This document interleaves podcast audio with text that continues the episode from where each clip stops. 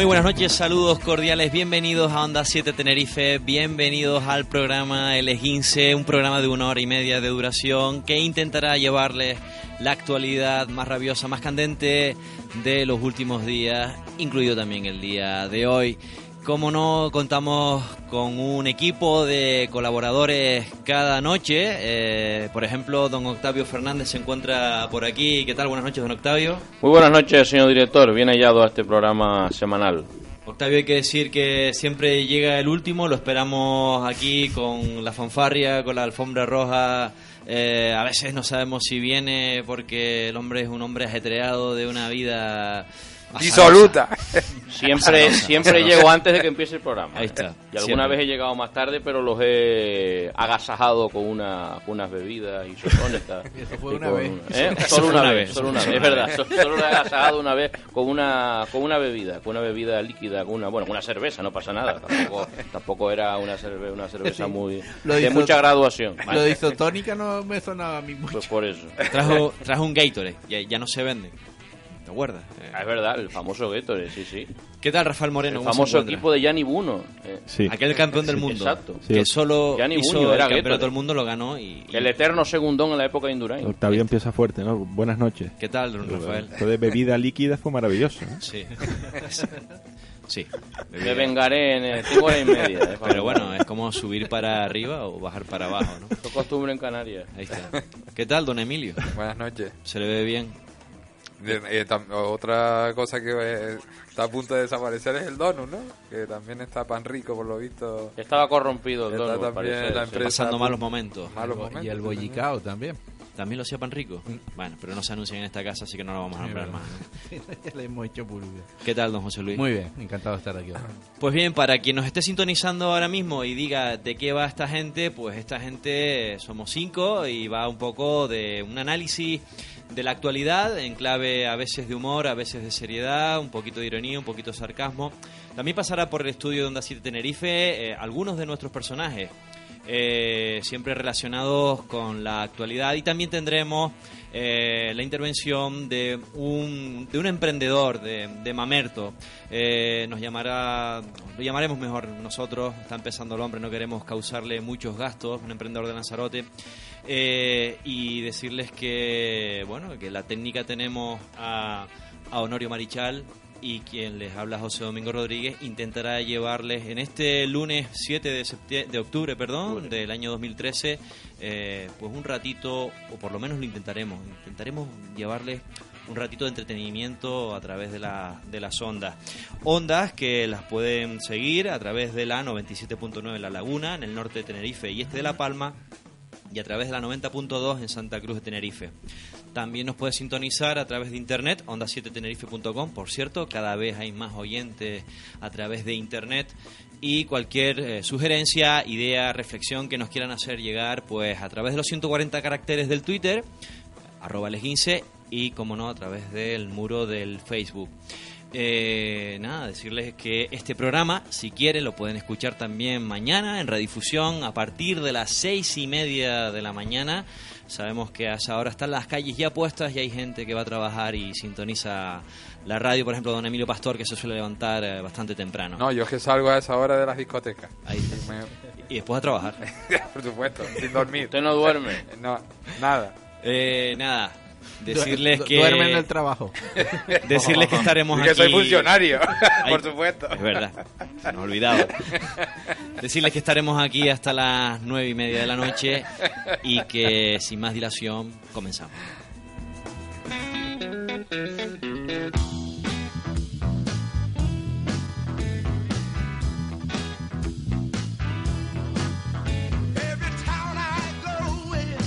Yo digo que estamos en una etapa nueva de nuestro proceso democrático. Una nueva transición debe eh, iniciarse a partir de ahora, con una revisión profunda del modelo de financiación y ver aquello que no funciona, aquello que se han producido excesos, disfunciones, solucionarlo como base de un nuevo modelo autonómico más moderno que también debemos revisar y, por tanto, que sea el nuevo marco territorial. Eh, bienvenida y suerte. Bienvenida a las posiciones de los que venimos defendiendo que haya diálogo y propuestas y suerte con el señor Rajoy para ver si le puede convencer. Y los estatutos de autonomía, ninguno estoy seguro, pretenden suplir a las Cortes Generales ni, eh, de- ni a las funciones que la Constitución eh, atribuye a esas Cortes Generales en la distribución de la inversión entre los territorios de España. Yo creo que durante el proceso de elaboración de lo que en el futuro será un nuevo modelo de financiación van a surgir muchas voces, es lógico. Siete miembros y empieza a escuchar voces. Esto la psiquiatría diría que es esquizofrenia, ni más ni menos. Es lógico que surjan muchas voces. Una nueva transición debe eh, iniciarse a partir de ahora. Una nueva transición, nueva transición, nueva transición. Y es lógico que representantes de distintas comunidades autónomas tengan visiones, pues a veces divergentes de lo que tienen que ser una cosa y otra. Cambiar dinero por soberanía es inadmisible, es una equivocación, es un error y desde luego nosotros vamos a estar absolutamente en contra. Creo que no fue un acierto afirmar que se aceptaría cualquier texto del estatut que viniese de Cataluña. Pues sí ha tenido consecuencias y son las consecuencias que hoy estamos viendo en Cataluña. Lo que ha pasado nunca debimos haberlo conseguido. Parece que nos cuesta trabajo aprender de los errores cometidos por los que nos antecedieron. Comprenderán ahora que no me agrade recordarlo, pero ya nos hemos olvidado del efecto demoledor de anunciar brotes verdes cuando en realidad nos hallábamos en la antesala de una nueva recesión económica. que las pensiones van a subir siempre. Insisto, siempre van a subir las pensiones con esta propuesta. Nunca más se van a congelar las pensiones. Y otra cosa es permitir que los mensajes del PP traten de dar gato por liebre a la gente. Y otra cosa es permanecer callados cuando Montoro habla del milagro español, sin añadir a continuación que milagro para muchos españoles es llegar a fin de mes con la política que el gobierno del Partido Popular practica. Algunas personas fuera de Japón siguen ligando el nombre de Fukushima al desastre nuclear y lo pronuncian con temor. Es un temor que no hace justicia a los esfuerzos que el pueblo de Japón ha hecho para volver a la normalidad. Domo, arigato, gozaimasu. El gobierno está preparado para actuar ante cualquier tipo de situación.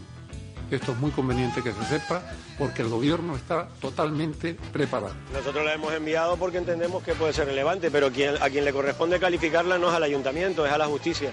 Parece que, que es algo inhabitual que un ayuntamiento coopere con la justicia, pero en el ayuntamiento que yo presido eso debe de ser normal. El gobierno municipal sea el que diga ahora no es urgente el tema de eh, recuperar el dinero, sino que lo urgente son otras cosas, desde luego, con todos los abogados que yo he hablado, no lo entiende, no se lo explica, porque daría la impresión de que el ayuntamiento está actuando de abogado defensor de estos empresarios imputados. Yo tenía 10 años, no, no habré sido yo. Ahora hay una campaña organizada mm, respondiendo a los motivos que quieran responder, pero yo tengo confianza en la justicia, poco a poco se irá aclarando todo.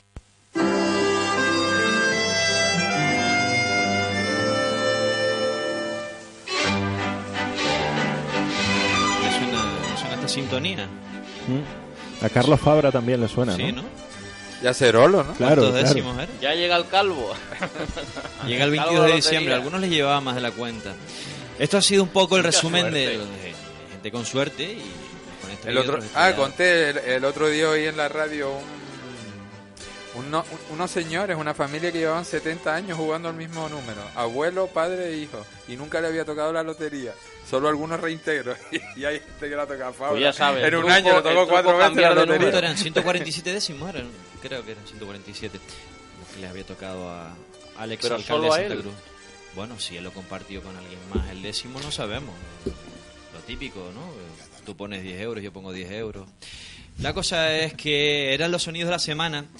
Ya hablaremos más adelante del tema de las Teresitas. En el ámbito local empezamos con un hecho histórico dentro del Partido Popular. Era eh, la presidenta del Partido Popular en Cataluña, Alicia Sánchez Camacho, que llegaba hoy a Madrid al comité de dirección y osaba presentar un plan eh, financiero para la comunidad catalana. Evidentemente se encontró con la negativa de sus colegas territoriales en el Partido Popular porque dicen que no, que aquí todos a una como fue en todos una y de ningún tipo iba a Cataluña a salir beneficiada de un plan especial de financiación. Y por contra, esto es, una, mm, es un comportamiento mm, no muy frecuente dentro de lo que es el Partido Popular, que un varón regional eh, pues un- se desvíe, o una baronesa en este caso, se desvíe de lo que son los planteamientos dogmáticos a nivel financiero, centralista. Llega Susana Díaz, eh, presidenta de la Junta de Andalucía, y dice que esta que dijo lo de los brotes verdes, recuerdan la ministra de Economía en aquella época, eh, Salgado de apellido y doña Elena de nombre, eh, pues que fue una gran equivocación. Al igual que también dijo ella en un desayuno informativo eh, en el Foro Europa, que la frase de José Luis Rodríguez Zapatero de aceptaremos el estatut tal cual venga de Cataluña, pues que había sido un gran error y Lo que dice de- ahora. lo dice ahora, Todos doña Susana, Su- ahora. Susana Díaz. Pero fíjense ustedes, comportamientos eh, contrarios en diferentes partidos. Y doña Dolores de Cospedal, que un poco ya le ha dicho que no, que se olvide de eso. Portazo. A, Alicia Sánchez Camacho. Después, como dijimos, hablaremos ya de las Teresitas. Pero estábamos mirando ahora la prensa y, y la, y la fotografía la fotografía más lamentable, más triste ha sido la de la semana pasada y todavía está, está siendo. La de la tragedia en Lampedusa, eh, la inmigración, nos acordamos de, de la crisis de los cayucos en Tenerife en el año 2007 cuando arribaban a las costas, de- sobre todo aquí de, de Tenerife, Gran Canaria, sur de Gran Canaria y sur de Tenerife, eh, aquellas embarcaciones eh, pues de- del África occidental. Eh, ahora mismo estábamos leyendo que eran 232 muertos eh, los que han encontrado. Eh, hay que decir que el rescate ahora mismo es de, es de cadáveres, no es de personas que hayan logrado sobrevivir. Si no me equivoco, han sido 150 los supervivientes. Y estábamos hablando de, de esa ley que se aprobó eh, siendo el señor Berlusconi primer ministro. Esa ley que a los fallecidos sí les da, por así decirlo, pues papeles. Pero a, a los, a los que son rescatados se les acusa de un delito de, de inmigración clandestina, que puede ser castigado con una multa de hasta 5.000 euros y, la expulsión del país. Eh, este, este gobierno, el de Enricoleta, todavía pues no, pues no ha derogado esa ley de extranjería que ahora mismo está vigente en Italia y la verdad que una imagen, pues, es una imagen dantesca. Eh, era una barcaza, naufragó y hoy podíamos ver en el telediario, en el, en el, en el Telenoticias de, de Televisión Española, eh, pues eh, el testimonio del primer pescador que llegó, porque también hay que decir que, si no me equivoco, fueron tres barcos pesqueros los que eh, rehuyeron, no, no hicieron caso a, la, pues a, las señales de, de rescate emitidas por la barcaza. Sí, recordemos que, que, para añadir, ¿no? No, no hicieron caso, bueno, porque no hicieron caso, decir, no habría, no habría por qué justificar esa, esa acción, pero hay que recordar que en Italia está penado también, ¿no? O sea, es ilegal que un, que un italiano eh, asista a inmigrantes que vienen, que vienen a sus costas, que llegan a sus costas de manera ilegal, ¿no? Algo que añade también, pues, mayor, mayor, no sé, ¿qué palabra usar? Sí, Vergüenza sí, vergüenza es perfecta. sí. para los políticos. Mayor vergüenza el asunto. Eh, bueno, al margen de, de, bueno, de la tragedia terrible, ¿no? De la que nos acordamos pues cuando hay tragedias terribles, nada más, ¿no? Que también es muy triste, ¿no? Porque es verdad que el tema de la inmigración continúa ahí y, el, y en el caso de Lampedusa, eh, la alcaldesa parece que ha emitido hasta cartas a la Unión Europea ya desesperada, ¿no? Con frases ya de cuántos cuántos muertos más voy, voy a tener que soportar para que me hagan caso, ¿no? Porque en el caso ese parece que la isla está a ciento y pico kilómetros de África, está mucho más cerca de, de África que de Sicilia, ¿no? Con lo cual el drama el drama es diario, ¿no? Y, nada, señalar un poco que una de, una de las también de las hipocresías de este asunto es, cuando pues ocurren cosas tan graves como esta y las autoridades europeas pues claman al cielo, ¿no? Y bueno, y se, y se llenan de luto, ¿no? Eh, sus palabras cuando realmente la- las políticas que migratorias que sigue la Unión Europea pues pues van totalmente en contra ¿no? de, de- este luto ¿no? Eh, recordemos que, que, por ejemplo eh, en España también una medida también concreta que bueno que se puede se puede relacionar con no tanto con, con la tragedia esta pero sí con la inmigración no como retiraron la tarjeta sanitaria a inmigrantes ilegales no y, cómo pues el, el- tema de la inmigración se suele tratar eh, últimamente eh, tan solo por la vía policial por la vía de bueno de, de dejar la cosa un poco lejos de tus fronteras pero no por la vía pues de solucionar los problemas más en origen, ¿no? También recordemos, eh, la semana pasada hablamos de los, de los presupuestos generales del Estado, ¿no? Cómo reducen año a año las ayudas a- al desarrollo, ¿no? Los flujos migratorios, las mafias, eh, pues van eh, virando eh, el destino y la puerta de entrada. Ahora mismo, pues vuelve a estar de, pues, una puerta de entrada que estuvo antes que Canarias, que fue la frontera en España, por lo menos, tanto de. Ceuta como de Melilla, en el estrecho. eh, y ahora mismo le ha tocado a, a Lampedusa, frontera sur de Europa, que era lo que se decía, la- o que- lo que decían las autoridades locales aquí, allá por el año 2007. De todas formas, yo también quería eh, hacer un, un- no sé la palabra, ¿no? La hipocresía de, de todos nosotros. Cuando estaba en plena vigencia la inmigración en España, en Canarias, se oían voces por todos lados diciendo que esto no se podía permitir, que no se podía permitir que llegara la gente, pero era una crítica hacia el inmigrante. Ahora nos damos golpes de pecho cuando estamos viendo lo que está ocurriendo. Y por otro lado, también quería decir, eh, eh, no hay nada peor que abusar del débil, ¿no? Pero si es encima es el Estado el que abusa del débil es todavía mucho más dramático. También en Hungría, por lo visto, se está votando una ley que considera que va a considerar a, lo- a, la- a los pedigüeños, a la gente que pide en la calle, eh, eh, prácticamente delincuentes y van a ir a la cárcel. Entonces, qué feo es que tu propio Estado te considere, te, te ataque y encima te meta en la cárcel. En este caso no es el Estado propio de, de- esta pobre gente, pero un poder tan grande contra una gente tan indefensa es lo que siempre se ha llamado ser abusadores, ¿no?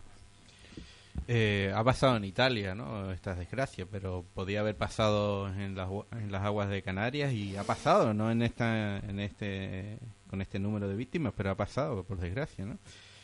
Básicamente, y como decía Rafa, yo creo que no es una cuestión solo de Italia, sino de la Unión Europea, ¿no? Que se ha criminalizado, se ha convertido... No, la Unión Europea y, de, que perdone, y en Estados Unidos también Y los mexicanos que intentan pasar y ahí hay todo problema un, es un mundial. mundial que la gente quiere vivir mejor porque Claro, se muere de hambre, y porque no y tiene pasa- trabajo y y, quiere pasará- mejorar. Y pasará toda la vida, ¿no?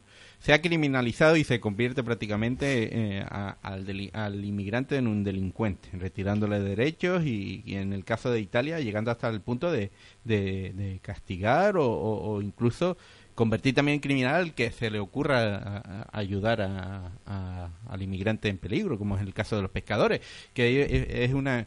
Si, si hay una cosa clara en el mar es que cuando alguien está en peligro eh, hay que dejar todo eh, lo que se está haciendo y acudir, ¿no? En ayuda, ¿no? Eh, es- el tema es ese, ¿no? Yo creo que se ha criminalizado, se hace muchísima de- demagogia con este tema de los inmigrantes, como bien decía Emilio, ya no solo ahora que estamos en una época de crisis, sino cuando estábamos en, en, una economía de, de- crecimiento, pues también se hacía dema- eh, demagogia, se decía el discurso fácil de vienen a quitarnos lo- el puesto de trabajo, ¿vale? pero claro, mm, a nadie le preocupaba, nadie tenía en cuenta que, que, que hacía falta inmigrantes para, para muchos puestos de trabajo, que ahora no, que ahora están ocupando los españoles. Y hacía falta muchos inmigrantes para pagar las pensiones, que ahora hace falta, eh, que ahora vemos la... la, eh, Ahora mismo hay 2,5, no, es que ya se nos olvidan estos, Y- y estos simplemente- datos, ¿no? sí. 2,5 trabajadores por pensionista, Sí, cuando simplemente- lo recomendable es 4, ¿no? Eh, Volviendo Eh, al tema... o- simplemente termino, Octavio. Una frivolidad, aunque suene frívolo, me fastidia. Después de tanto tantas muertes, que en España el único inmigrante que interesa ahora mismo es Diego Costa. Si puede jugar con España y cuándo puede jugar Un con España. demagogia eso, ¿eh? Sí, es demagogia, pero de la misma forma que se hace demagogia cuando... Hombre, en el Marca no va a salir Octavio, Lampedusa, déjame, sale- déjame- sale déjame- déjame terminar, por favor. De la misma forma que se hace demagogia cuando se dice que los inmigrantes vienen a, a quitarnos el puesto de trabajo, yo quiero hacer un poco de demagogia con esto de que sí preocupa que Diego Costa tenga los papeles y pueda jugar con España. Se- será demagogia y tal vez tengas razón. y que el proceso de nacionalización se agilice. Si, si- si Eso, lo- eso- está eso- nacionalizado, eso también es pero si no demagogia. lo estuviera, de, de la pues misma forma reconozco tal vez que sea demagogia pero lo acepto acepto esa esa, esa crítica yo Yo creo por- que- pero es de la misma forma Sí, que digo que, que se hace de mucha vista- demagogia sí, ¿no? Desde el punto de vista humano, evidentemente es una tragedia impresionante. Son vidas, son 200 personas que han muerto, 231 el último dato, pueden llegar a 300 muertos y son personas que en sus países, como se han hecho reportajes, muchos reportajes de periodistas españoles que han ido a esos países africanos, no tienen nada porque viven en la basura, viven en medio de chabolas que no hay absolutamente nada, en países de África Negra y, y claro, en primer lugar la primera responsabilidad de que esas personas eh, emigren y se tengan que buscar la vida fuera de su país, la tiene su propio país. Eso en primer lugar. Por tanto, nadie habla de su propio país. O sea, la culpa de la inmigración ilegal la- no la tiene el destinatario que no lo ayuda. Eh, El que la tiene es esos países de África Negra, que la mayor parte de esos países, o del resto de África, pero fundamentalmente es la zona de, de Ghana, Costa de Marfil, eh, Senegal, etcétera, etcétera. Habría mucho luego- debate ahí, Octavio, ¿por qué? ¿Por qué Ya, también? ¿no? sí, ¿Qué, eh, qué no, no, complejidad, qué razones complejas Déjame hay? ¿no? argumentar. Sí, Vamos sí, a ver, no, no. sí. a. Era- sería un debate muchis- muy largo que no se trata de hacerlo Sí, ahora. No ¿no? vamos a hacer un debate muy largo, pero en primer lugar la culpa la tiene ese país, porque ese país en su día, evidentemente, y, y ya sé por dónde va Rafa, ese país pertenecía, era una colonia de pues toda África, se la repartieron el Congreso de Berlín en el siglo XIX, se la repartieron eh, los ingleses y los franceses, Por eso y decía a- yo de no- alemanes de y no portugueses, tratarlo. entonces, no, no, no, pero si es necesario llegar hasta aquí, no me estoy enrollando. eh, eh, la cuestión es, es- es muy sencilla. o sea, había una colonización política y después de la, de la independencia de esos países, a partir de los años 50, hemos pasado a una colonización económica, donde esos países son usados como materias primas, son usados como un sitio Pues donde eso. se sacan las materias primas para Exacto. que toda Europa y que todo el mundo se enriquezca. Ahora mismo está usado por China para que todas las grandes obras se hacen en China y luego tienen que... eh, eh, los eh, chinos eh, hacen esas obras en esos países africanos, ayudan a esos países africanos a cambio de que estén eh, manipulados por China porque tienen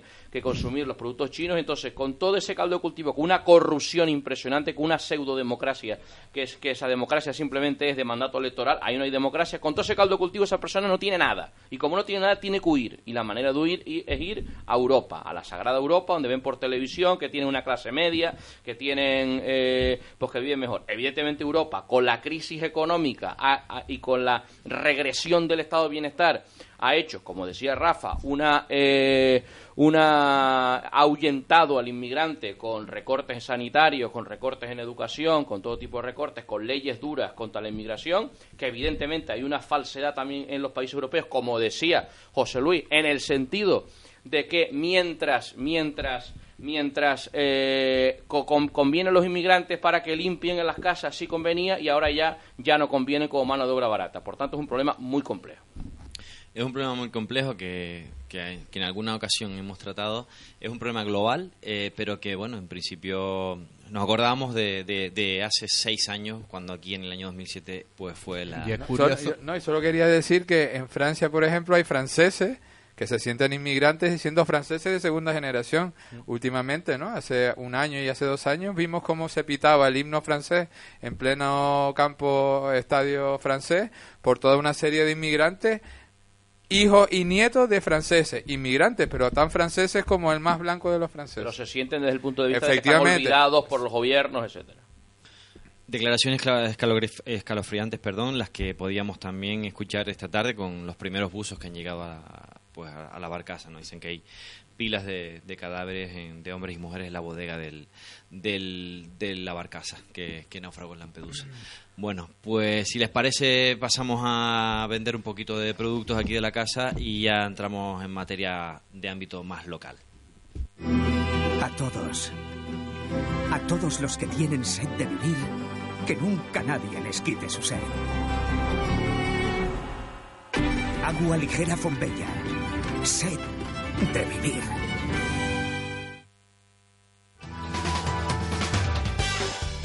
¿Quieres conocer gente nueva y pasar un rato divertido? Línea de amigos. Miles de personas llaman todos los días buscando lo mismo que tú. Encontrar a esa persona especial. Línea de amigos es la forma más sencilla y divertida de conocer gente nueva. Recuerda, Línea de amigos 902 88 73 99 902 88 73 99. Decídete. Più Milano, ahora en La Laguna. En Più Milano capturan la esencia pura de la feminidad con una serie de looks super chic que combinan entre sí solo para crear un vestidor de ensueño. Più Milano, en la Plaza de la Concepción, número 20 San Cristóbal de la Laguna. Visita nuestra web dipiumilano.com. Soy Sara Rodríguez y tras algunos meses en paro he decidido emprender mi propio negocio. New Dream me ha ayudado a alcanzar mi sueño. A través de cursos de formación profesional, de peluquería, estética y salud capilar, he adquirido los conocimientos necesarios para poder desempeñar esta nueva profesión. Tú también puedes conseguirlo. Llama al 922 62 67 22 o acércate a la avenida Los Majuelos, número 6, a 150 metros del Muñeco de Nieve. Matrículas abiertas para los nuevos cursos. New Dream Centro de Formación, Peluquería Estética y Salud Capilar. Ponte en manos de profesionales. Si quieres pertenecer al equipo comercial de Manzana Publicidad, llama al 822 170296 o envía un email a onda7 manzanapublicidad.com. Únete a un grupo de jóvenes emprendedores. Onda 7. Hola, soy Morgan Freeman y te invito a escuchar Va de Pelis los martes y los jueves de 5 a 7 de la tarde en la 90.2 Santa Cruz de Tenerife y 97.9 en municipio de La Laguna, norte de Tenerife y este de La Palma. Onda 7 de Tenerife. Pero tú no eres Morgan Freeman. Da igual, en la radio nadie nos ve. Escúchanos, ¿eh? Con identidad propia, cercana, dinámica, profesional y con mucho corazón. Onda 7, estamos en el aire.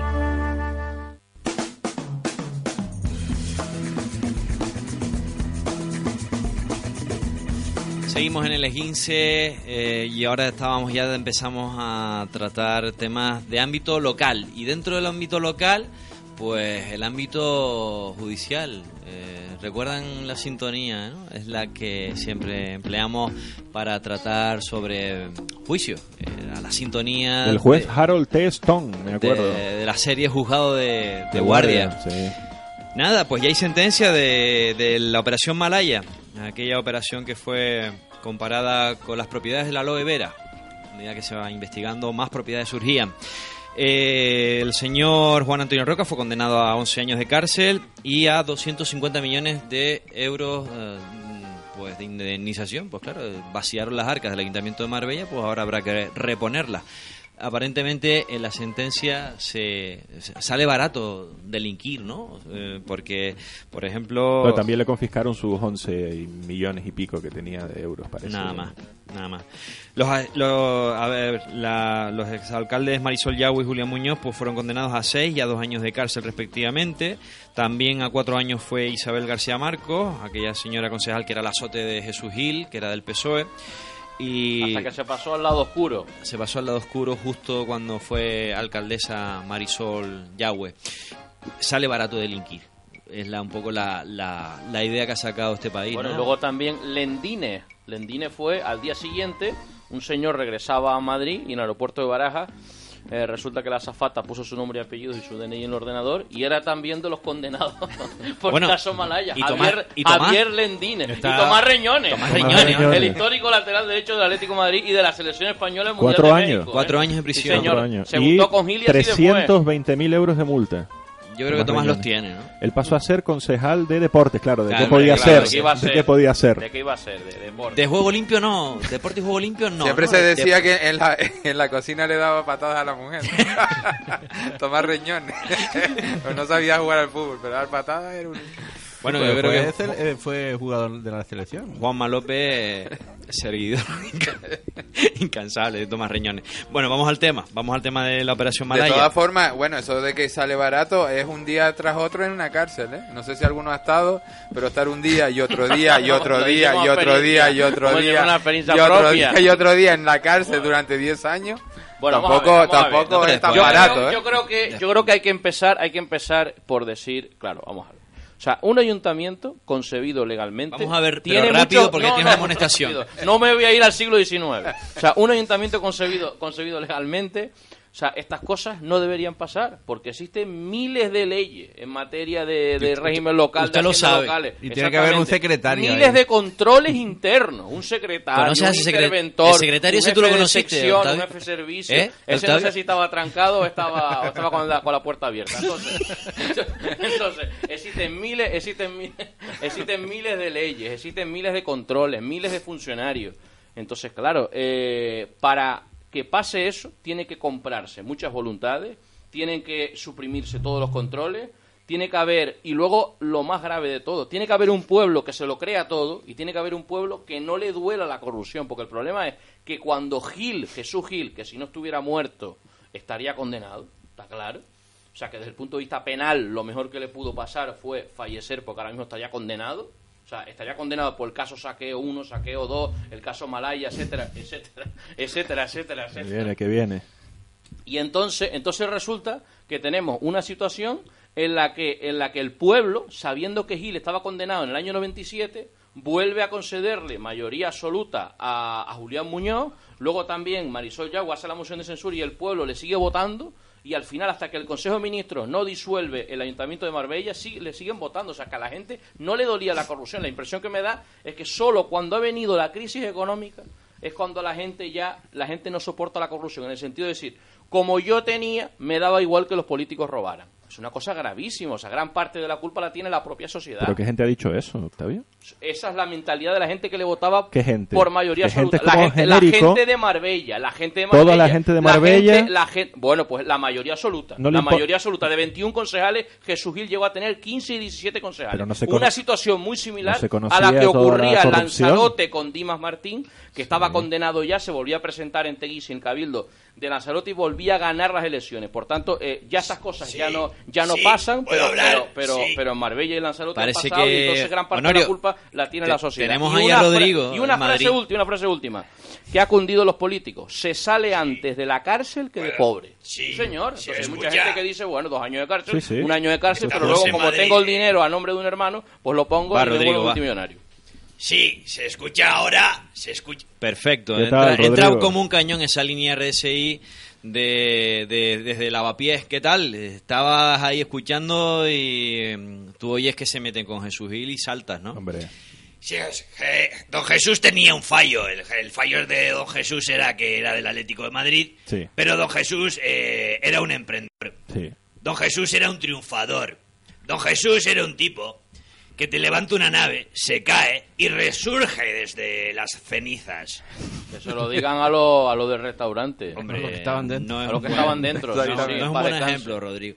Bueno, es el ejemplo de un tipo que, que renace, que, que, que se hace a sí mismo y que es como Fabra, son triunfadores, Sí. eh, y- pero se les tiene demasiada Usted, manía. admi- usted admira a Fabra, Hombre, por Carlos supuesto, Fabra. eh, el Levante, el Levante español es una cantera de emprendedores, Sí. eh, de triunfadores. Aparte de un partido de fútbol, Levante El español. Levante, sí, bueno, este, estaba ahí, este, este chico Jim, estaba entrenándolo el año pasado, si no me equivoco, y equipo honrado, ¿eh? Equipo honrado el Levante también. Sí, Eh, sí, sobre que- todo los descansos, los partidos. Qué, ca- qué casualidad que todas estas cosas pasen en el Levante. eh, pero bueno, volvamos al tema. Fabra es un triunfador. Don Jesús era un triunfador. Le han tenido manía. Los rojos le han tenido manía. Y ha- se ha desatado la conspiración esta para intentarlos eh, encauzar en diversas eh, eh, causas eh, que, bueno, que nunca se ha demostrado que sean del todo claras. Bueno, eso de eh, que bueno. nunca- no tanto como que no- Todo clara, La de- hombre. la de en Fabra- la cárcel parece que la van a de ir a la Fabra- O cárcel. sea, vamos a ver, Está ¿Marbella está ahí o no pero- está ahí Marbella? Marbella sigue ahí. Sí. con 600 millones de, ¿El de aeropuerto de euros. Castellón sigue ahí o no Sigue ahí, También, sigue está ahí, ahí. está ahí. O sea, son triunfadores. ha caído han la dejado figura de la Fabra, ¿eh? Esa me la parece obra. que ha sobrado un Dijeron, poco. es que Marbella está acabada. No, no, no, no, no, Marbella está ahí. Está ahí. Está ahí porque sí. alguien ha hecho obras en Marbella. Exacto. Y Sí. perduran. Además, es- eh, y En Caste- espacios verdes. Y en Mm. Castellón no está Marinador, qué bello. eh, Bueno, está... eh, ¿Recordáis la publicidad de Marinador? Con Todo el- 10 18 campos de golf. Sí, no sé si era Ani Gartuguru. Un de- sitio idílico. eh, Vamos, a, a mí me encantaba todo lo que era... O- el- Oropeza del el Mar, Levante. Hombre, Oropesa, donde iba José Mari. Ah, Oropesa, Castellón. O sea, Sí, sí, lo malo sí. es que ahora Castellón está un poco peligroso para ir por allí, Sí. por el tema este de, Del- del castor. El taladro. castor, el taladro este wifi, por ahí este, el Octavio. Y- Pero y- básicamente, eh, por ejemplo, un tipo, un tipo con personalidad era Roca. O sea, Sí. ¿quién tenía un mirón en el baño de enfrente Sí. de la taza del bate? Un imbécil, un triunfador. ¿no? Eso es un Era triunfador. normal, eh. era normal. Eso es un triunfador. Esa gente Era cae normal mal, porque, esa gente porque genera estaba envidias. Roca, estaba, la- claro, eh, este genera Roca y el envidias. Dios, eh, precisamente, precisamente entonces, tenía que yo me Roca, parece mal gente que Roca. gente que ha crecido, que se ha hecho a sí misma. ¿Y el, tigre, Bueno, ¿Y el tigre en el jardín? eh, bueno, eh, vamos a ver, aquí... Fabra, Fabra no es de lo que se ha hecho a sí mismo. No, no. Fabra parece que su padre, su abuelo, su bisabuelo ya era, fueron eh, presidente Jesulín de. La hija, la hija. tenía un tigre, que se tenía- jodan en el Congreso de los Diputados. Jesulín tenía... tenía un tigre que se llamaba Currupipi. Currupipi. De ese no habláis. Y el no, de ese no habláis. y el Habláis del caballo- tigre de roca. El caballo de Jesús Gil se llamaba Imperioso. No, qué imagen la de Jesús Gil. Era, era un tipo envidiado, ¿eh? Le han metido mano porque era un tipo envidiado Sí. en el jacuzzi con, con las rubias aquellas. Veo que Ese cuerpo, con la ¿eh? mentalidad, con la mentalidad de los 90. Precisamente Jesús Gil hacía gracia en los programas de deporte, lo entrevistaban, en la tele era simpático y mientras tanto se estaba robando el dinero. Eh, Jugando al parchí. Bueno, Exacto, vamos jugando al ¿Cuántos puestos de trabajo generó Jesús Gil? Sí, muchísimo. Sí, sí, sí, sí. Rodrigo, Eh, Sobre todo y Roca empresa, también, ¿no? Sobre Y- todo de- del club financiero y Rodrigo, tal y como hablas, yo creo que tú has ido a pasear al aeropuerto de De Castellón, Castellón, ¿no? sí, sí, sí, sí. ¿Qué Sí, te ha- sí. El nieto mío llevó este el coche teledirigido y yo fui Qué a bonito. verlo. Qué Eh, bonito. no había nada, pero es, lo que dijo Fabra cuando lo inauguraron. Que es para No personas. habéis entendido nada, esto es un aeropuerto para el ciudadano. Para las Para el personas. ciudadano de a pie. Claro. De a pie. O sea, se va a caminar Exacto, al aeropuerto.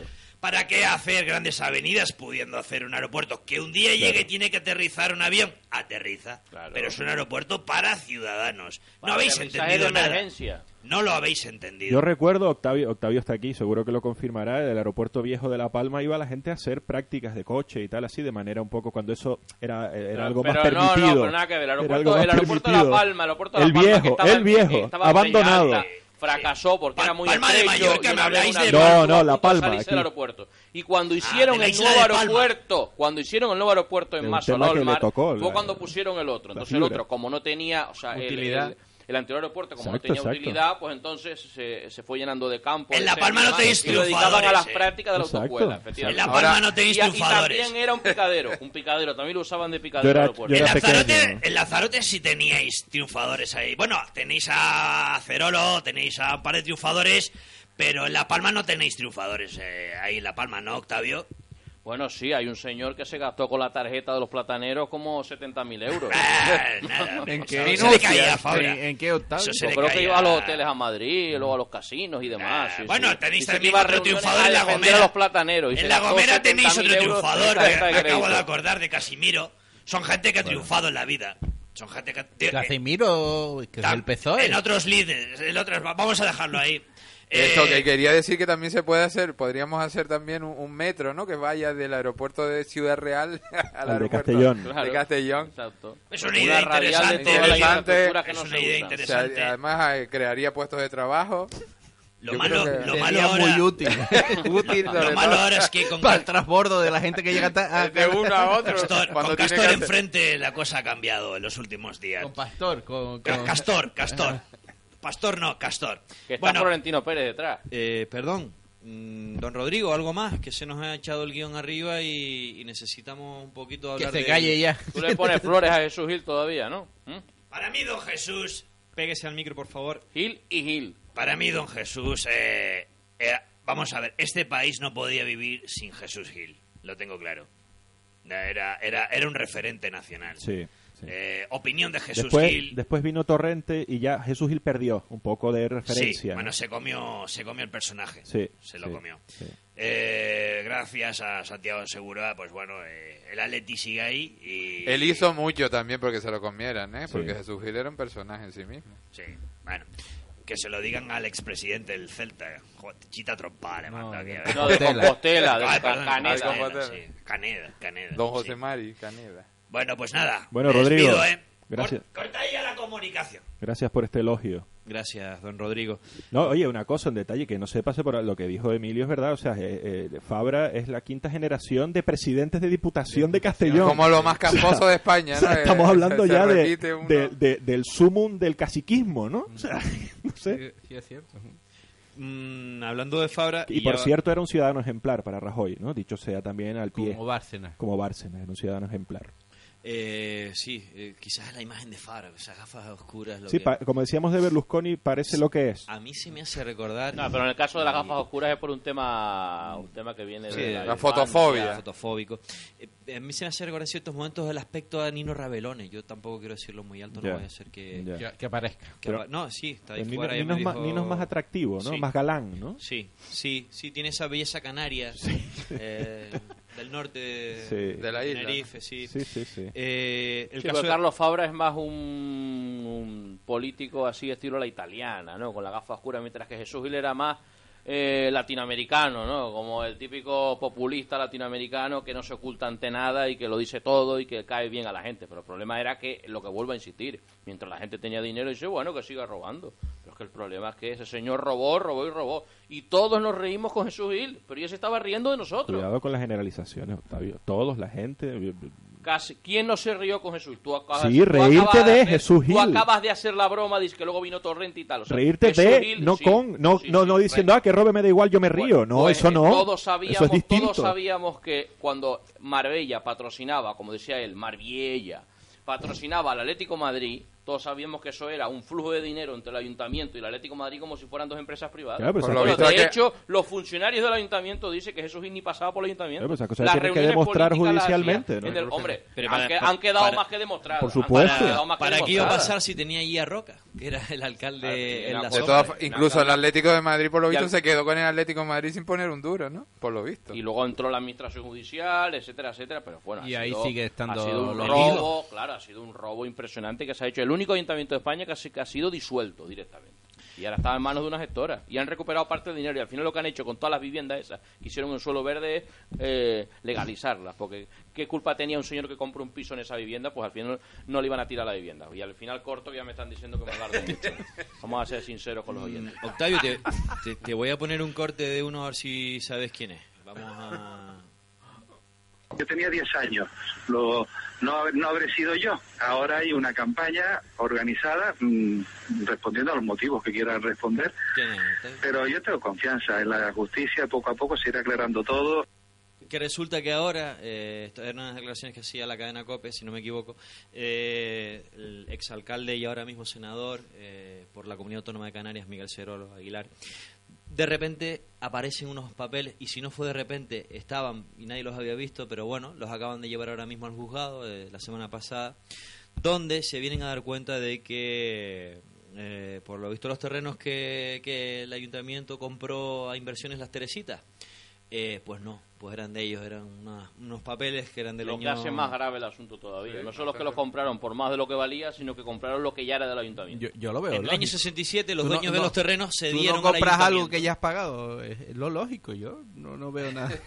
Una cosa que ya es tuya lo vuelves a comprar. Sí, sí. Y lo total- pagas por tres veces más Totalmente. de lo que vale. La Total- verdad es que el, que- el hay que negocio es explicarlo. una Totalmente explicarlo porque por no- no no es decir... fácil. por- ¿sabes? A ver, los dueños de que las Teresitas no es ceden el frente de playa al No, ayuntamiento en 1967. Está escriturado eso, está ahí. eh, Hay una escritura de sesión que llaman, ¿no? Pero claro, eh, como en su momento, ¿se acuerdan, no? Lo de inversiones Las Teresitas. En eh, el 2000, 2001, no- si no recuerdo Tres mal. empresarios 98. pi- piden un crédito. Sí, en el 98 es- empieza y termina concretándose en el 2000, si no recuerdo Eso mal. puede ser, pero en el 98 ya es eh, cuando Ignacio González y, y Plasencia, y, Plasencia, y eh, Ambrosio, ¿no?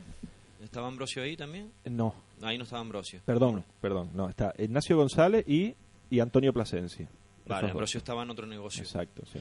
Eh, bueno, pues eh, el ayuntamiento les compra por 53 millones de euros los terrenos. Mm, Recordemos que fue a través de un crédito, un crédito que pidieron a la caja. Ellos compran los terrenos y el ayuntamiento se los recompra a ellos por 53 millones de euros. La cosa es que, como dice José Luis, ¿quién no, no tiene un solar escriturado y no lo sabe? Claro, aquí lo que habría que investigar si esa documentación que ha aparecido y como bien decía Cerolo, si no hay algo que falta, si hay algún papel que no sé, algún documento que falta para para explicar por qué eh, ese documento eh, no apareció en su día o durante todos estos años, y ya estamos hablando que si esto se produjo en el 2001 y esto está judicializado prácticamente desde el primer momento, ¿por qué nadie se ha dado cuenta en urbanismo, en el ayuntamiento, no hay ningún no hay ningún descendiente de, de la gente que vendió que cedió eh, estos terrenos al ayuntamiento que pueda decir no mis padres eh, eh, junto con otros propietarios le cedieron al ayuntamiento no no había nadie que pudiera decir esto Pero las eh, cosas son mucho más fáciles. Claro. O sea, el- el- la manera de acreditar que eso es del ayuntamiento es que hay un inventario. Hay un inventario de bienes. Los ayuntamientos tienen un inventario. Todos que los bienes que inmuebles y todos dos los bienes muebles. habían dos Entonces, escritos si está en que el que- que revelan que el parece increíble cómo el ayuntamiento se atrevió a comprar eso estando en el inventario. Dos escritos revelan que el consistorio supo en el 98 y en 2001 que Exacto. poseía el frente de playa. Exacto. Y Eso- entonces eso es lo que habría que. Entonces, pues eh, entonces el más consistorio grave. lo sabía. Uno, uno, uno es una ficha de inventario, precisamente. Uno es una ficha de inventario, precisamente del año Claro, 98, que es uno de los documentos de los tres que, que, que el de lo que ya era consciente en el Y 98. en el, en el 2001 es un escrito de la tesorería que pide a esos empresarios que acabamos de nombrar el resto de millones que hacía falta para recuperar la, para, para, para hacer efectivo el, el- entonces la compra estamos hablando- del, del estamos frente de hablando de unos playa. presuntos y delitos, en el 2001 y en el de unos- 98, perdona, Cerolo no tenía 10 años. de unos presuntos delitos. Y al alcalde de pero- Santa Cruz. No, no, y los funcionarios que estaban en el También. Unos claro. presuntos delitos más graves todavía en el sentido. No solo es que compres una cosa por el triple de Sí, lo, lo que, que una sabes que era tuyo. funcionaria, de lo que una Claro. funcionaria te está diciendo que solo vale esa cantidad, sino que además que nunca lo tenías que haber comprado porque ya era tuyo, que es una cosa gravísima. Y lo sabías que era tuyo. Y, lo- y a sabiendas de que era tuyo, porque no es una cosa de un documento, un legajo que de Sí, repente que aparece en el archivo 40 sí. años después. No, no, es que hay pruebas de que eso se sabía. Entonces ahí, ahí, me imagino que tendrá que haber algún funcionario que haya advertido eso y los políticos lo sabían también. ¿Y Entonces estamos hablando, entonces, y los empresarios. ¿Por, Pero- qué, sí, pero- por qué fueron al ayuntamiento sí, a vender en algo este que caso- supuestamente no era Pero de en ellos? este caso, los que menos culpa tienen son los empresarios. Sí, Hombre, sí, sí, sí, sí. yo- ¿Por yo qué? Porque no vamos voy a, ver, ir a o sea, vender si tu a- casa, no voy a venderle No, tu no, casa a Rafa culpa- sabiendo tienen- que es a tuya. tienen culpa, tienen culpa todos, pero al final, ¿quién es? Vamos a ver, si yo, si yo vendo una cosa que no es mía y te la vendo, eh, si, si yo vendo una cosa, eh, claro, o sea, en, en- en esta cuestión, o sea, ellos han comprado una cosa que ya era de ellos, pero claro, el empresario ahí ha ido con su ánimo de lucro a intentar lucrarse, pero el ayuntamiento ya lo sabía. Un ánimo de lucro ilícito, ¿no? Parece, un ánimo ¿no? de lucro ilícito. claro. Un, ánimo de lucro ilícito. Entonces, es una cuestión, es una cuestión que por eso que es doblemente, si ese documento se confirma, es doblemente grave. Son no tres solo, documentos, No tres solo documentos. estamos hablando de eh, vender una cosa por el triple, comprar una cosa, perdón, por el triple de lo que vale, que ya eso es un delito porque es presunta malversación de caudales públicos, porque estás usando dinero público para enriquecer a unos empresarios, sino que aparte de eso es que ya era tuyo encima y lo sabía. Y lo sabías. A mí lo grave es que lo sabía. Claro, lo sabía, claro, porque si es un legajo que Claro. aparece 40 años después, pues siempre se podrá decir, Exacto. no, es que ahora nos hemos enterado. Es que cua- cuando dice Es que hay documentos, perdona Rafa, Sí, sí, que, sí. que, como tú comentabas, que lo demuestran en el 98, Y en el el 2001. 2001, que esto sonaba ya de algo. Claro, cuando dice Cero lo que en el 67 él no se enteraba, claro, pero es que no estamos hablando de un documento que apareció ahora, de, que desempolvan del año 67, sino que hay documentos, como digo, del 98 y del 2001. Déjame decir una cosa, el, el, el- el documento del, del año 67 está firmado por el, que, que ya digo, es una escritura de sesión de, la, del- de lo que llamaban la Junta de Compensación, que tenía las los terrenos del frente de playa, a, al ayuntamiento, se lo cede al ayuntamiento. ¿no? Pues ese documento está firmado por el que era alcalde, que era Pedro Doblado Claveri, que es secretario también de la Sociedad Parque Marítimo y está imputado por el caso Sí, Par- sí, Parque Marítimo. franquista en esa época. Exacto. Y luego el tercer documento del que nos estamos refiriendo, que es el escrito este de la tesorería que nombraba antes del año 2001, está firmado por José Tomás Martín, por Víctor Reyes y Manuel Parejo, también los tres imputados en el caso de las Teresitas. Con lo cual, digo yo también, si hay gente que está trabajando, estos tres últimos, ¿no? dentro del ayuntamiento, y el ayuntamiento tiene la mejor intención del mundo, eh, ¿cómo, por, qué, por, qué dar, ¿por qué dar estos documentos ahora? Lo digo por qué. Porque hay dos causas abiertas. Hay una, como hablábamos antes de- del programa, hay una, hay una penal y hay una civil. El ayuntamiento, con la presentación de estos documentos, ha solicitado que la, que, que- que la vista que se tenía que celebrar esta semana, según la cual se iba a efectuar el- el- el- la devolución del dinero por parte de los dos empresarios que nombramos antes, eh, esa vista, el ayuntamiento ha solicitado que se, que se posponga. Que se posponga. Aplazamiento. Se- Aplazamiento que haya un aplazamiento. Mm. Eh, ¿No suena raro que el ayuntamiento no quiera tener el dinero, de- en recuperar el dinero cuanto antes? Escuchemos al alcalde Bermúdez eh, las declaraciones que se le hacía a colación de este asunto. Nosotros la hemos enviado porque entendemos que puede ser relevante, pero quien- a quien le corresponde calificarla no es al ayuntamiento, es a la justicia. Parece que, mm, que es algo inhabitual que un ayuntamiento coopere con la justicia, pero En el ayuntamiento que yo presido eso debe de ser normal. Yo Bueno, yo- yo pregunto, sí. perdón, Octavio, con la de vueltas que ha dado este tema, con lo judicializado que está, en el año 2013 vienen a aportarse estos Bueno, hay que tener, hay que, causa. hay que tener en cuenta quién gobierna ahora y quién gobernaba antes, porque los que estaban ¿Y gobernando, es los que estaban gobernando antes son los que presuntamente cometieron esos presuntos delitos. Pero yo digo que los que dentro, están gobernando dentro ahora no. hay gente que Entonces, está ahora y estuvo antes. Sí, pero ya no ocupa sus puestos de responsabilidad. Sí, sí, sí, Esas sí. personas que han Hay nombrado gente que ocupa puestos de tal, Ya no están responsabilidad. ocupando esa responsabilidad. Pero ¿Y yo qué- voy a una cosa, yo voy a una cosa, que es el problema que sucede en este país con determinados alcaldes y determinados concejales. Vamos a ver. Un- ese señor está para velar por los vecinos, por el dinero de los vecinos, que es ese dinero eh, que se compró eh, esa- esos, esos terrenos. Entonces, a mí se me sienta un señor, o sea, nosotros, cualquiera de nosotros, alcalde o concejales, resulta que somos alcaldes o concejales, se nos sienta un señor empresario y dice, yo quiero, yo quiero que, yo quiero venderte ese terreno. Entonces, el alcalde o concejal lo primero que tiene que hacer es ir a sus servicios jurídicos y a su secretario y a su letrado y demás. A ver, dime esto cómo está, como haría cualquiera de nosotros en sus cosas particulares. A ver, dime esto cómo está. Nadie le dijo que eso era ya del ayuntamiento, porque si se lo dijo, y además hay un escrito del año 98 de la ficha de inventario, eh, o sea, lo normal hubiera sido, oiga, eh, como eso ya es del ayuntamiento, ese alcalde, si fuera un alcalde que defendiera a los vecinos, se reúne con el empresario y dice, mira, eso eh, no se te, eso no te lo compro porque ya es mío, Claro, ya está. pero Entonces, depende del alcalde y depende del empresario. es, es que esa es la cuestión, es que esa es la cuestión, una cosa tan gorda, una cosa tan gorda. O sea, vamos a ver, o sea, un señor que es alcalde, que defiende a los vecinos y que llega un empresario y es capaz de mentirle y de decirle, no, no, no, eso eh, no es nuestro y lo compro. Oiga, pero usted, lo que habría que preguntarle es, si fuera una cosa particular que usted hubiera comprado, usted nunca lo hubiera comprado porque ya era suya. ¿Será que no sabía dónde estaba la oficina del catastro? Es que, ese, es que ese es el problema, a lo que voy. O sea, que no sienten, eh, no, no les duele, no les duele el dinero público, no les duele. Porque, porque si el también, alcalde, ¿no? porque, si, por- porque si llega a comprar una cosa que ya es suya, no lo hubiera comprado nunca, está claro. Eso está clarísimo. Lo que pasa es que como es una cosa que es del ayuntamiento y de la, y de la que los empresarios al final supuestamente se van a beneficiar y él también presuntamente se puede beneficiar, entonces al final, al final, pues mira, compra lo que ya es tuyo. Yo digo Eso que en con tu la vida presentación- particular no lo harías nunca, pero lo haces en el ayuntamiento porque no te duele el dinero de los vecinos. Con la presentación de estos tres documentos, que bueno, que a primera lectura puedes decir, pues qué bien que el ayuntamiento aporta pruebas y tal. Con la presentación de estos tres documentos salen, yo no digo, no digo que sea directa la relación, pero salen beneficiados Ignacio González y Antonio Plasencia. Porque no tienen que devolver el de manera inmediata como así parecía por la vía por la vía civil. Y evidentemente la vía penal, teniendo en cuenta también la edad avanzada de ambos empresarios, pues probablemente les interese, les importe menos, ¿no? Eh, a Bueno, mí pero- lo que me extraña, bueno, no me extraña, eh, ahora entiendo a Cerolo porque está en contra, siempre ha estado en contra del pacto PSOE Coalición Canaria del Ayuntamiento y tenemos en- hay que tener en cuenta que el concejal de urbanismo eh, José Ángel Martín, que fue uno de los impulsores de la denuncia eh, contra Cerolo y contra el acuerdo de las Teresitas. Denunciante. Denunciante. En, en la ínsula, no recuerdo exactamente. Ínsula Viable. viable.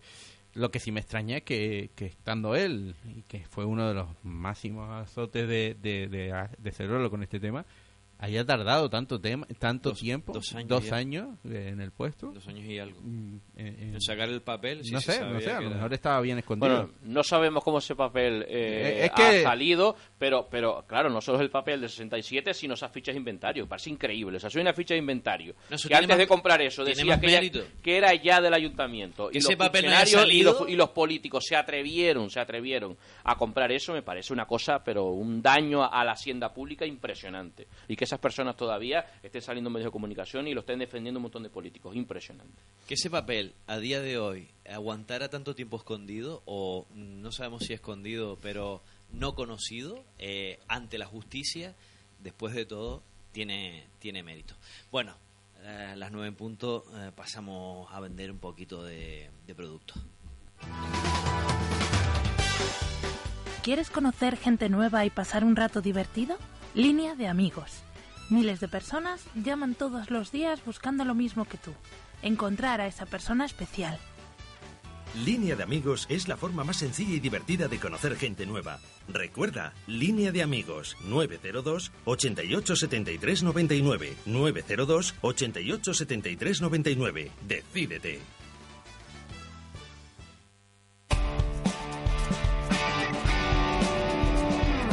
Volver a la radio con María del Pino Fuentes de Armas. La radio ha sido siempre mi gran pasión, pero un día, por avatares del destino, dejé de navegar por las ondas hercianas. Hoy, algunos años después, aporto mis ganas de vivir en una radio joven, Onda 7, de todos y para todos. Juntos haremos el programa Volver a la radio, de lunes a viernes, entre las 10 y las 12 de la mañana. Les espero.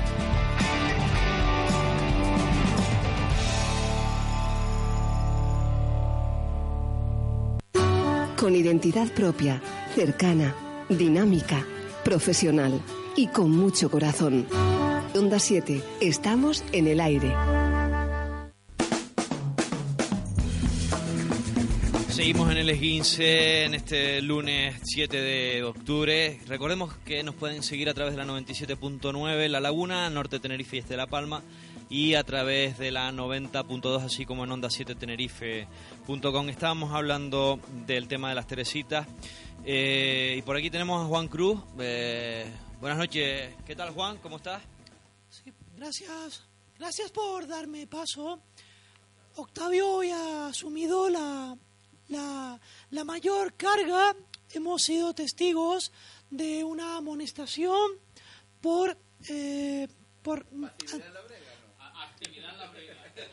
no era pasividad de la brega, sino exceso de actividad en la, en la brega. Eh, Juan, una cosa. eh, mm, las Teresitas, a ti este tema, ¿a qué te huele? Él es del Médano, ¿no? Las Teresitas, ¿no? Para mí, eh, las Teresitas como no existe hasta que voy al, al balneario.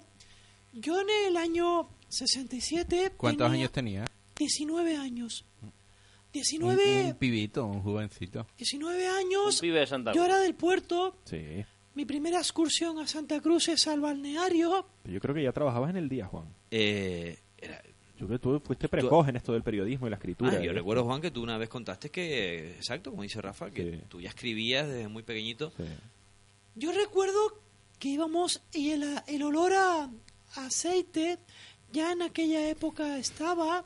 Aceite de... De- de Crudo, barco. crudo. Ah, yo pensaba De que era de la barco. refinería. No, de barco. Yo pe- Ah, pensaba bueno, de- claro, de la refinería. fritanga de los bares de- O también de, de la San Andrés. fritanga, sí, sí. Refinería también estaba. De los chicharros, así de los chicharros. De lo más que me acuerdo era llegar hasta las gaviotas, lo que me costaba. Y yo ya con 19 años me di mi primer baño desnudo en las gaviotas. ¿Qué me dices? Pero usted iba caminando a la Estaba gaviota. permitido en la época franquista. Nudismo. 1967. Llegábamos hasta San Andrés, allí hacíamos autostop. Sí. Pero estamos hablando del año 67. Vamos, no había Había- coches como no. para... Juan siempre fue un avanzado, Habían ¿no? coches. Recordemos que eran las carreteras más tortuosas, Sí. pero recordemos que eh, la las, las Teresitas no tenía la arena. No, no estaban las Teresitas, por decirlo Pero así. había- Tenía la arena blanca. Había frente de playa, eso sí. Siempre me ha impactado por qué los estadios los llaman arena. Sí, esto ahora, Juan. Bueno. Vamos, Apro- eh, no sabía cómo salir. Estabas diciendo mentirijillas, ¿no? Aprovechando O sea, la nunca- arena de las Teresitas, Nunca nos fuiste vamos caminar. ahora a los estadios mundiales que se llaman arena. Qué barbaridad. Qué Alianza es un ¿eh? Nunca has ido a las Teresitas caminando ni a las gaviotas y por supuesto no has vuelto de las gaviotas. Porque ¿cómo volvías de las gaviotas caminando Eh, también? eh, Juan, y lo del Medano sí es verdad, ¿no? Hombre, por favor. Se han visto, eso está aprobado, hay, El hay puerto testigos. Y el Médano. Y coches, ahí sí hay coches. El Para Médano y el puerto, el puerto. Juan, para porque... Que- Veo, veo que no se quiere meter así un poco en camisas de Pero de las Teresitas, políticas. tú nos querías comentar algo. ¿Qué te parece a ti toda esta situación del documento? No de la playa, sino del pelotazo. Toda esta de, trama. de eso. No, no, no le nombres pelotazo porque puedes sacar a Iniesta Bueno, la tranquilamente. figura literaria, el pelotazo. Digamos trama. ¿Cómo la- la relacionarías trama- tu conocimiento sobre, sobre el pelotazo, la corrupción urbanística los últimos 20 años en España? A ver, ¿Qué nos tienes que decir? Así, brevemente. A mí Brevemente. solo me evoca. Mira que te lo tengo dicho. ¿eh? Solo, solo me evoca Sí. la- las Teresitas a un guion de, de, de película tipo o serie crematorio, Ajá. pero me falta A mí como Fernando Esteso y Pajares también. me falta el, el- el hilo conductor Sí. a la hora de poder trazar pues una historia mínimamente creíble en un pueblo de pescadores donde había un cementerio pegado Cierto. a una playa Y un castillo. Y un castillo derruido a la mitad. Y bares de pescado. Bares, por cierto, Como que no tienen ni idea. Por mamotreto. bares a los que fue, si no me equivoco, Mar Anthony y Jennifer López Sí. la primera Juan, vez Interesantísimo, a tomarse Ahora- un, un Juan. helado.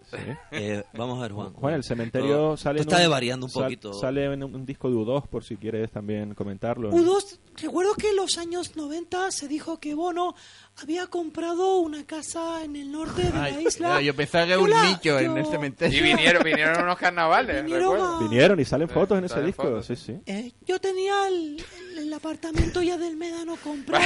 Mira, Juan, Juan. Déjalo, déjalo, porque veo que No no. te veo. Juan, Eres un mentiroso. Gracias. Hoy no te pensamos pagar la Gracias, colaboración. Gracias. Pero es gracias, normal, es, es un tipo que está en otra cosa, en lecturas, en, en- en- en escritores, fu- en alta política. se fue Juan ya. fútbol, y no está en, este, en estos menudeos locales, ¿no? Mira, vamos a hablar con gente interesante. Vamos a hablar Oye, con... cuidado, mejorando lo presente, ¿no? con- con- No, lo, lo digo, lo digo porque lo de, lo de Juan Cruz esta noche no, ha- no No. ha sido nada que diga cosas interesantes, no que él no sea interesante. Ahora mismo eh, estaba- eh, las políticas económicas han tornado a que eh, se intente favorecer eh, la emprendeduría, la famosa emprendeduría, emprendedores, ya que el trabajo por cuenta ajena pues eh, está como está, eh, pues la gente se ha tenido que buscar la vida y hemos encontrado a un emprendedor, a un empresario de Lanzarote que se llama Mamerto Morales. Eh, buenas noches, Mamerto. Sí, hola, buenas noches. ¿Qué tal, eh, Mamerto? Mm, eh, llamas desde Lanzarote eh, y querías contarnos tu proyecto, Mamer Bike. Sí, no, yo mi proyecto, no, yo llevo trabajando en esto muchos años, ¿no? ¿Te acabas de despertar de la siesta, de Mamerto, o algo? de, de bicicletas en- ahí en La Tiñosa. ¿Tú procedes de La Tiñosa? No, yo soy de Tao. Vale. Pero así como lánguido, ¿no? Sí, como Leonard Cohen. Eh, mira, ¿podrías contarnos, Mamerto, eh, eh, en qué consiste eh, la actividad de tu empresa? Sí, consiste principalmente en alquilar la bicicleta a los extranjeros. Impresionante. A- algún, Un gran algún nicho de mercado. también siempre la alquila, ¿no? Porque siempre había algún- la, la gente de aquí no le gusta la bicicleta. Eres un visionario, Algún Mamerto. peninsular sí. Visionario totalmente. Pero eso también tienes la suerte de que en Fuerteventura las carreteras son llanas. No, La No, en Lanzarote. Lanzarote. La- pero, por la, pero por la Jeria no van en bicicleta, ¿no? Sí, no, ellos van ahí donde les da la gana. Tú sabes, a los alemanes les gusta dar bastante pedal. Con que, la, con que la alquilen tú te quedas contento, da igual Ahí se entrenaba en Lanzarote Jan Ulrich, ¿no? Sí, Pero, ahí en la Santa venía Jan Ulrich. Mm. Eh, no sé el venía. nombre tampoco porque yo la verdad que alemán no entiendo mucho, ¿no? sino por señas. ¿Y de bicicletas entiendes realmente? Porque veo que no estás muy puesto. Sí, de bicicleta sí, No, y nosotros. Puesto sí parece estar. Pero, eh, a ver, Mamerto, tú, tú de repente, claro, de, de la tiñosa de toda la vida, supongo, eh, veías llegar alemanes que ellos sí tienen Sí. carriles bici, tienen una cultura holandeses, alemanes, belgas, donde hay casi tantos millones de bicicletas como de habitantes en esos países, y tú dices, esto es un polo económico. eh, esta gente no puede facturar la bicicleta porque ya se les viene eh, el equipaje muy, mucho peso, y tú dijiste, esta es la mía, voy a alquilarles una bicicleta. Eh, ¿Realmente eh, viste ahí el polo económico? ¿Quién, ¿Fuiste tú el, el visionario? eh, Bueno, no. ¿O fue tu mujer? o re- No, yo sí, yo- no, yo quería no. llegar hasta donde dijo Emilio. Exacto, Fue tu exacto. mujer, Mamerto. ¿Cuáles fueron los orígenes? No, sí, no, ahí iba a veranear el dueño de la BH me dice, Mamerto, tengo una bicicleta ahí, monté un negocio. Y yo la monté, ¿no? Pero montar un negocio, tú sabes que los ricos son los que trabajamos. Eh, bueno, sí, eh, entonces eres de la misma idea que, que nuestro compañero, amigo ya, Rodrigo, ¿no? Eh, Sí, Pero, pues, por ejemplo, un domingo por la tarde estaba uno con la mujer, los chinijos, ahí jugando la bola en el teleclub. y te llama, tiene una llamada de, llama de la graciosa, por ejemplo, Sí. sí. Sí. y me llama Margarona. Sí. Pero ahora muchas las redes sociales es una bobería, lo que hay que llevarse bien es con la gente. Porque a mí me llama Margarona de, de la graciosa Sí. y me dice, Mamerto, aquí hay un extranjero que tiene una rueda pinchada.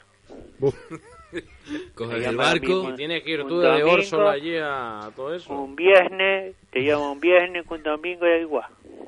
Y para adelante, ¿no? Entonces, ¿qué hago yo? Yo me llamo a Marcial, que, que vive ahí en Caleta de tiene- pa- para, para arreglar una rueda tiene que llevar a- Hombre. además a, un- a un Tiene una franquicia allí, hombre. Ve, da puestos de trabajo. Tiene Ah, franquicia. No, no claro. así, no así, usted no sabe de eso. No, Cuando uno era pequeño llevaba los parches y uno mismo se arreglaba. que Pero es que tú no eres emprendedor, Emilio. Tenemos Claro, que sí que entender a tener Mamerto. ahí Una economía de escala. ahí. Marcial es un pescador y él coge pejines y tiene los, los pejines y yo, sé, yo cuando voy para allá para, para Gracioso lo cojo y se lo vendo se lo vendo en Fariones, se lo vendo en Tinao, donde sea se lo vendo. Ah, tú diversifica, Eh, Entonces diversifica. uno le hace el favor, ya le hace el favor, entonces yo siempre le dejo unos parches ahí de bicicleta y él se acerca al extranjero y se lo soluciona. Pero, que, pero Mira, Mamerto, pero- tiene una bicicleta, Mamerto, por lo que entiendo. Alquilas Sí, ¿cuántas- una. ¿Cuántas bicicletas tiene el, Alquilas- ese ¿cu- negocio? ¿Cuánta es la flota? ¿Pero ¿Cómo ¿Cuánta- son las bicicletas? ¿Con ruedas pequeñitas esas o cómo es? ¿O de, No, o carreras o, de, o mountain bike? No, sí hay muchos tipos de bicicleta. Está la bicicleta de paseo, Sí, que tiene un, un sonajero. sí.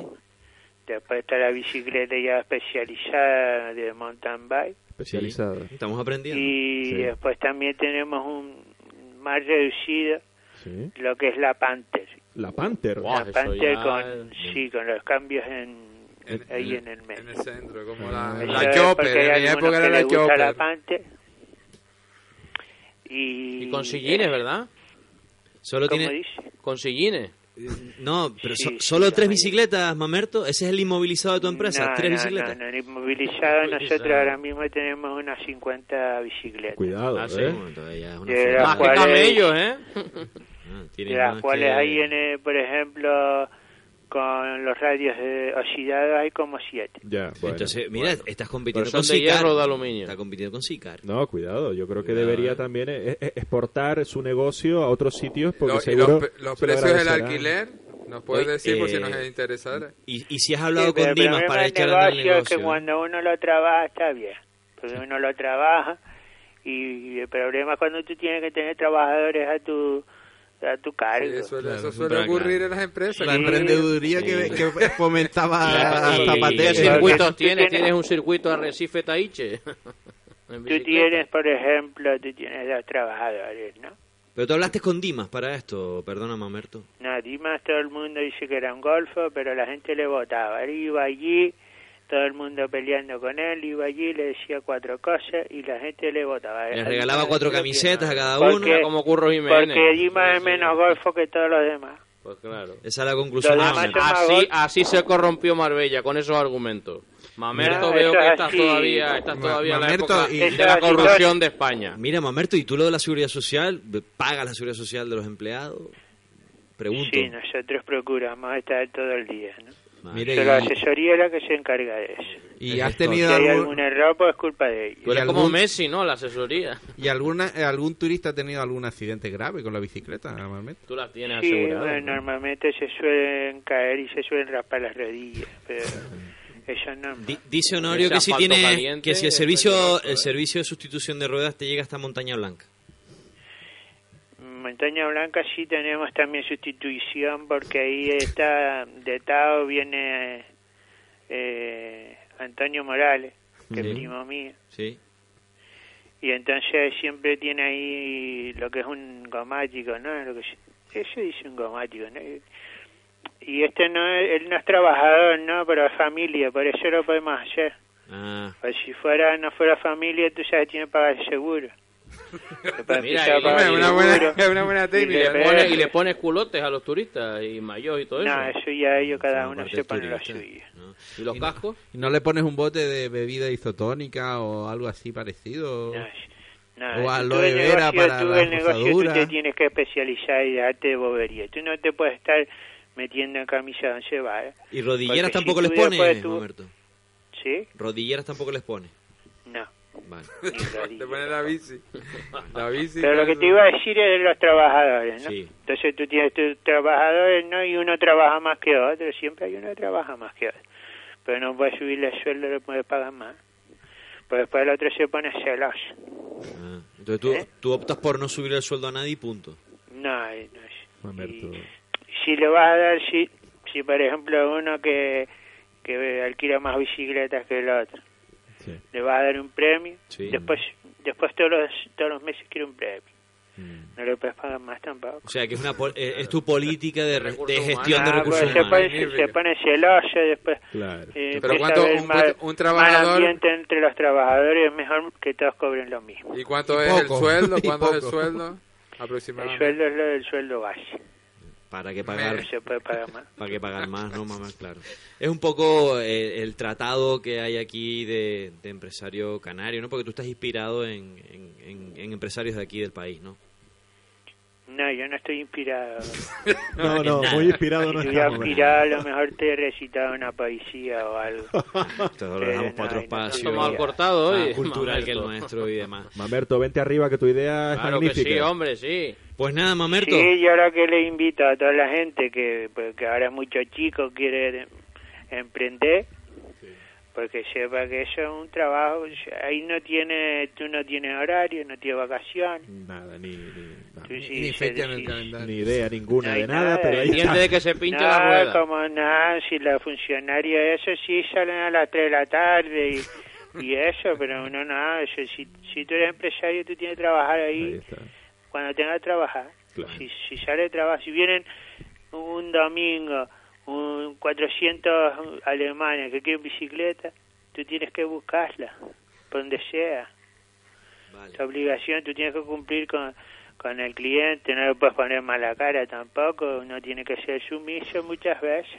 Bien. Pues nada, y queda la opinión de, de Mamerto Morales, el gerente, dueño, presidente, lo que tú quieras, Mamerto, de Mamer Bike. No, yo soy autónomo. Yo, Autónomo, yo soy tú eres autónomo. autónomo, vale, bien. autónomo. La empresa sí, una vez él, pero yo tengo que pagarme el autónomo para poder estar de socio. Vale, No sé cómo, ¿sabes cómo es? sí. el alta, la tesorería. dado y- de alta la seguridad social, yo pago 256 euros al mes. Bien. Pues, Mamerto, mm, suerte en tu proyecto y ya nos No, contarás. mi proyecto va bien. Yo lo que espero es que a los demás también le vaya bien, pero que no monten esto aquí en, en ni, ni en el puerto ni nada de eso para que me hagan a mi competencia. Hombre, ¿Ese después nombre de- quién te lo puso? ¿Tu madre? El nombre que... Sí, sí, porque yo tenía un tío que se llamaba así. Mamerto, vale. Bien, pues nada, eh, lo dicho, Mamerto, buenas noches y gracias por contarnos historia. Sí, buenas noches. Yo espero que les sirva a los nuevos emprendedores para que no, no Un se ejemplo. metan a eso. Sí, se trabaja, de- trabaja más. Sí. Se trabaja mucho de emprendedor. Muy bien. Vale, Mamerto. Gracias. Sí, Sí, sí, vamos a emprender la despedida Mamerto, ya. emprendamos la despedida. ya. Bueno, Mamerto, gracias. Sí, sí. Gracias Cuando por quiera yo contarnos. mando unos pejines para allá. Gracias, Mamerto. ¿Eh? Gra- gra- sí, Sí, bueno. el programa para Se pierde la comunicación. Pierde Mamerto, Nada más que los tertulianos. Bueno, bueno, Mamerto. Los programas los viernes funcionan mejor. Sí, bueno, Mamerto, gracias por llamar. Venga. Venga, Tenía que haber puesto un locutorio, Mamerto, en vez de una cosa de bici, ¿no? una emisora de radio ahí desde la Tiñosa en Lanzarote. Eh, gracias también a Óscar Izquierdo y todos los personajes de Virus Channel. Eh, un tema mm, ya más local imposible, los patos de la laguna, los famosos patos de la laguna. Eh, La que se Éramos pocos y parió un investigador de Harvard, un profesor de Harvard, natural de la laguna, eh, pues ha dado un dato. Y es que dice que desde el año 1515 en la, en la, en la laguna ya habían animales. Eso es un titular engañoso. ¿Cómo, cómo? un profesor de Harvard Claro, apoya claro, el estanque si- de los patos. Claro, que empieza diciendo que un profesor de Harvard y parece que alguien de Harvard vino aquí, ¿no? Y es que es de la Es, laguna. es de la laguna. Sí, la, laguna tiene gente Pero- hasta en Harvard. Pero ¿cómo que desde 1500 había animales? Eso tampoco es una gran noticia, ¿no? Dice, la laguna ya contaba con un estanque, un vergel y un corral de animales en el entorno de la antigua plaza de la Ah. catedral en Un 1515. En está- ese está sitio, hablando, ya. Claro, está hablando de que en ese sitio había un estanque, en ese, en ese sitio había un estanque público de patos a similitud de como había hasta el otro día. No que cada uno tenga Vale, un vale, estanque, vale. cada uno en su estanque podrá tener Y hemos carpa- roto esa, y esa platos tradición. Hemos Sí. roto esa tradición. Eh, Esto es, es una información que estamos leyendo del diario de avisos. eh, es un investigador, se llama Álvaro Santana Acuña. Y bueno, está basado en unos documentos, en varios documentos que encontró en el archivo municipal y en el archivo histórico provincial. Y esos archivos, esos documentos, perdón, demuestran la presencia de- del agua y de animales en lo que es en el centro de la ciudad. Nosotros. eh, ¿Y por qué no, no se hace no, un no tenemos académicos aquí a quien consultar y solo se nos había ocurrido llamar a, a Jesús Carreño. Jesús sabio, Carreño es un sabio. académico no de la historia, eh, Sino sí del- de Sui la generis, música. sui generis. Entonces eh, le hemos dicho a Pedro Jesús, ponte en contacto con Don Jesús, lo llamas, él estaba viviendo en el Escobonal Sí. y, y cuéntanos un poco, pues como académico, cómo ve el tema de Como erudito, como erudito. y qué teoría un poco tiene al respecto. Sí. Buenas noches y bienvenido y bien hallado, Don Jesús. Hombre, encantado. Después de mucho tiempo. Sí, hola, ¿qué tal? Hombre, me, encanta, noches. siempre le da un pozo de tranquilidad al programa. Buenas noches. ¿Qué eh, tal? sí, bueno, eh, Porque hable un poquito eh, más al- alto, por favor, que no se le escucha Sí, bien. bueno, intentamos un poco el, eh, darle una, una el, el por qué a los patos no se les ha respetado desde el punto de vista de la, de la música. Hay que decir que, que, él es de Salamanca, que está afincado en el Escobonal y que es, es el insigne eh, autor de la eh, obra archiconocida Carne, Cabra y Pan, Hmm. eh, cantada en su momento por en la Escala de Milán, en el Metropolitan de Nueva York y, y también, En Sydney también. eh, y en Zúrich. eh, En- creo que también estuvo en Zúrich Zúrich. sí. también. Pero en una calle allí de Zurich. En el bar Eh, Zurich. eh, que hemos- está ahí en la... En el metro. En el bar Zurich. eh, he- hemos un poco Que no es lo mismo. hemos vivido de las de las rentas eh, entonces eh, entonces yo lo que quería decir era que la, la, la causa está en esto Qué bonito, Braulio. la culpa la tiene Braulio La culpa la tiene Braulio. sí Mi amigo Palmero. Con esta bella canción. Eh, él es de Gran Canaria ¿eh? Sí, pero esto es... escucha Sorprendió nuestro camino, ebrios de amor y de vino. él nombra la laguna es una letra eh, famosa eh, cuántas veces mi guitarra se perdió por la laguna serenateando a su luna Qué bello, por Eh, Dios. si Braulio Vamos a la pregunta. eh, eh, sí eh, concluimos Relacionamos... Pero Braulio nombra a los patos. Eh, Esa es la cuestión. yo, eh, eh, me, no le me ha roto el oído no le así de fuerte, no le eh, así de fuerte a Carreño. eh, si, si Braulio hubiera incluido en la letra a los patos de la laguna eh, ya eso hubiera formado parte de la historia musical y no se hubieran atrevido dentro a del retirar los patrimonio de la patos humanidad. del lugar que ocupaban Ah, porque las canciones de Braulio son patrimonio inmaterial de la humanidad. Claro, yo no- son, son un reflejo, Son son, un reflejo que perdura durante el tiempo y cualquier canario recuerda esta Claro. letra y cualquier canario que haya estudiado en la Laguna, Universidad de la Laguna, recuerda esta letra como propia. Claro. Sobre Como todo por propia, las perritas de vino, propia, ¿no? sobre todo las perritas de vino. Y eso lo dice un hombre que viene de Salamanca. Salamanca, Bueno, Salamanca, pero- Salamanca. De la ciudad Eh, universitaria, por- Yo, yo un poco he hecho un poco un proyecto Sí. para presentarlo en las GAE y darlo de alta Sí. eh, con el permiso de Braulio para ser inmortal a los patos de la laguna eh, desde el punto de vista eh, musical y hubiera quedado de esta forma, de una forma un poco... Pues allí la GAE ya no tiene, ya no tiene manga, Escucha, que tenía escucha. al Teddy Bautista. Eh, bueno, eh, da igual, yo, yo lo llevo y a mí me lo registran, pago los euros y después los cobro. Más veces mi guitarra A ver, la de... ¿Escucha? serenateando a Es fantástico, ¿no? O sea, Bueno, Ahí está. digamos que rompe un poco la, la, la, la armonía, ¿no? sí. ¿Escucha? A ver. Bueno, Pues ya está. Ya tenemos la prueba definitiva. De vino. qué bello. Fantástico. No, muy bien, muy bien. Muy Me bien, Jesús, emocionado, don me Jesús emocionado. Carreño. Y De rompe. oca, eh, de oca a Sí, oca y tiro sí. porque me toca. Pues, ¿no? Parece. es- esto ha sido man, nu- nunca muy nunca pensé yo a ver a don Jesús metido en proyectos de este tipo Pensé que don Jesús eh, estaba escrito en una escuela musical como más clásica, no tan rupturista, tan vanguardista. sí un poquito ¿No? sí un aire nuevo que le ha dado don, don, don Jesús Bruno, Teresa Raval, todo eso, ¿no?